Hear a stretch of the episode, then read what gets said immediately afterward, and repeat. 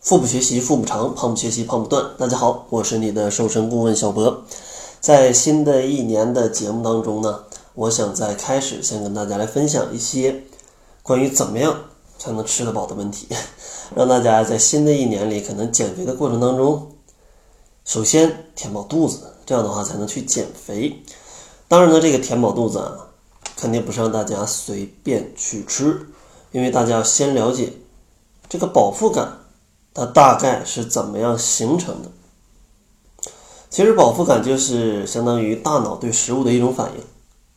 跟你吃进去的食物的种类啊、速度啊，还有一些其他的激素，像胰岛素啊，还有一些像血糖的水平啊、食欲素啊，还有瘦素啊，这些都是影响你饱还是饿的一些因素。所以呢。大家要想要去获得一个持久的饱腹感，大家就要综合的考虑这种问题，而不是说大家总在问我小波我很饿，吃什么能吃饱？其实际上这种问题就非常难回答。所以说别着急啊，咱们既然知道它的判定因素是比较多的，这期节目呢，我会从几个方面跟大家来分享一下，怎么样在既能减肥的前提下，还能去适当的增加自己的饱腹感。其实简单的情况下来说呢，就是维持你的血糖水平的稳定，这样的话就不会让胰岛素大量的分泌，这样的话食物它就不是特别容易被消化，这样的话才不是特别容易饿。如果说你的血糖水平一下就升的特别高，身体为了快速的降低这个血糖，它就会分泌大量的胰岛素，然后这个血糖就会被降得很低。这样的话你就饿了，所以说咱们维持血糖的一个稳定，就不是非常容易饿。那想要维持血糖的稳定，有一个需要注意的点，就是咱们要选择一些低 GI 的食物。其实 GI 值呢，就是一种影响血糖波动的这样的一个指标，GI 值越高，就相当于你吃完它血糖升高的程度可能是越大的。GI 值越低呢，它就会反倒比较低。所以说呢，像哪些食物是低 GI 的食物呢？其实大家可以认为，越天然的食物，它的 GI 值越低啊。在同类食品里，比如说这个瘦的猪肉，它的 GI 值就比肉松要低，因为肉松是这个肉加工过去的，对吧？然后像糙米，它的 GI 值就比大米要低啊，因为糙米加工过变成大米，其实就可以这样理解。总之，越天然的食物，它的 GI 值就是越低。包括你去什么红烧啊或者炸呀，这些也都算一些加工过程。这些过程越少，它的热量增加的就越少。所以说，建议大家，首先建议大家选择食物，选择低 GI 的食物。就尽可能选择越天然越好的食物，而且这种天然的食物，它营养素比较丰富，它的饱腹感也是更加强的。然后可能听到这儿，你听得比较迷糊，那到底想吃饱，我应该吃什么呢？其实呢，在这儿呢，给大家推荐三种消化比较慢，并且饱腹感比较强的。这种营养物质，然后咱们来吃这三种营养物质啊，去增加它们的比例，这样的话就能让你的饱腹感比较持久。这三类物质分别是什么呢？分别是脂肪、蛋白质和膳食纤维。咱们分别来说一下，像脂肪呢，听起来可能觉得很油腻，但是呢，脂肪啊。它的消化速度真的是比较慢的，所以呢会有一定时间的饱腹感，但是难以避免的就是它的热量是很高的，所以说呢并不是减肥期间追求饱腹感的首选，因为咱们还需要去控制一下热量。然后第二种食物呢就是蛋白质，同样是人体所需的营养素，排除了让人发福的这种脂肪。那咱们为什么要去选择蛋白质呢？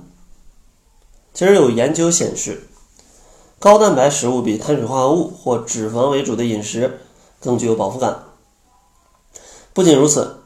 蛋白质在消化后会产生一种肽，能够有效的抑制食欲，帮助减肥。而且呢，其实像蛋白质，它在人体的消化时间确实就是比脂肪跟碳水化合物要久，所以说这个蛋白质进到你的肚子里，它消化的时间就比别人慢，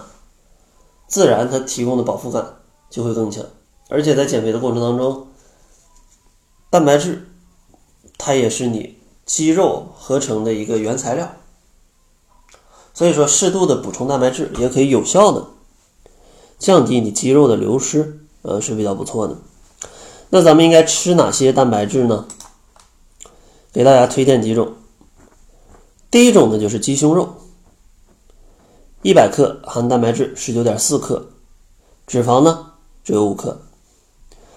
当然鸡胸肉可能口感不太好。但是呢，为了减肥啊，咱们还是忍耐一下啊，还是忍耐一下，千万不要吃什么鸡皮，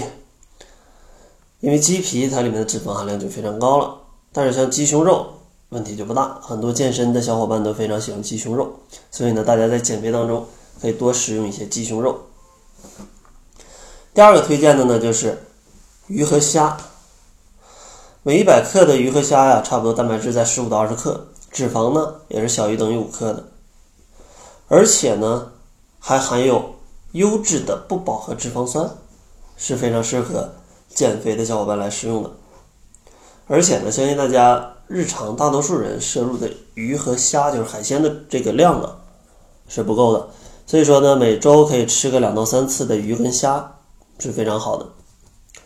第三个呢，推荐的是瘦牛肉。一百克含有蛋白质含量二十点二克，脂肪呢二点三克。虽然说牛肉啊属于红肉，但是作为优质的蛋白质的来源，其实吃一些瘦的牛肉也是没问题的。但是肥牛就不行了啊，那个脂肪热量真的是非常高的，尤其是呃涮火锅或者说烤肉啊，带这些脂肪，其实是非常容易发胖的。最后一个推荐的就是鸡蛋白。其实像鸡蛋啊，每一百克它含有的这个蛋白质十一点六克，脂肪呢小于等于一克。因为脂肪含量非常低，所以说是减肥的不错的一个食品，而且呢口感也不错啊。你可以很多做法，可以炒，可以煮，甚至有些小伙伴你还可以生吃。当然偶尔生吃一下也是没问题的，还是不建议长期去生吃啊。而且像这个鸡蛋煮好了之后。携带也非常方便，作为减肥当中加餐也是非常不错的。所以说呢，建议大家可以随身啊携带一些煮鸡蛋，可以前一天晚上多煮一些，第二天早上吃一点，中午带一点，或者在上下午吃一点。这样的话总比你去点一杯奶茶或者吃其他的食物要更好。然后第三类推荐的就是富含膳食纤维的食物，因为膳食纤维啊进入人体之后，遇水会膨胀。而且呢，不会被消化，能够延长胃排空的时间，给你带来较强的饱腹感。而且最重要的一点，膳食纤维没什么热量，对于减肥者提高饱腹感真的是再适合不过了。所以说，当你很饿的时候，可以优先选择膳食纤维丰富的食物，比如说像各种的绿叶菜，嗯，蘑菇就是菌类，然后豆类，各种豆子，然后海藻类，海带啊什么的，水果。还有薯类，像地瓜、紫薯，然后全谷物，像红米、燕呃燕麦这些食物都是 OK 的。然后这期节目呢，咱们就先分享到这里。希望呢，通过这期节目啊，大家可以会选择一些比较适合减肥的，并且能提供饱腹感的食物。然后下期节目呢，会教大家几个小方法来去提高日常生活当中的饱腹感。在节目的最后呢，如果大家还想要领取七日瘦身食谱的话，可以关注公众号，搜索“小辉健康课堂”，辉是灰色的灰，然后领取减肥礼包，就可以找到这份教你怎么样去搭配饮食的超简单的七日瘦身食谱。另外呢，二十一天甩脂营的招募已经完全结束了，名额已经全经呃全都满了。春节之前呢就没有新的甩脂营了，所以说大家。呃，想要减肥的话啊，春节之后咱们再赶早啊，因为如果时间再晚的话，这个二十一天甩脂营就会跟春节有冲突，这样的话大家是比较难调节饮食的啊，因为春节一到这种节日，真的是难免啊，这个已经不长胖就已经算是减肥了啊。呃，当然我们在春节之后，三月三号还是三月二号，会来开始新一年的四十二天甩脂营。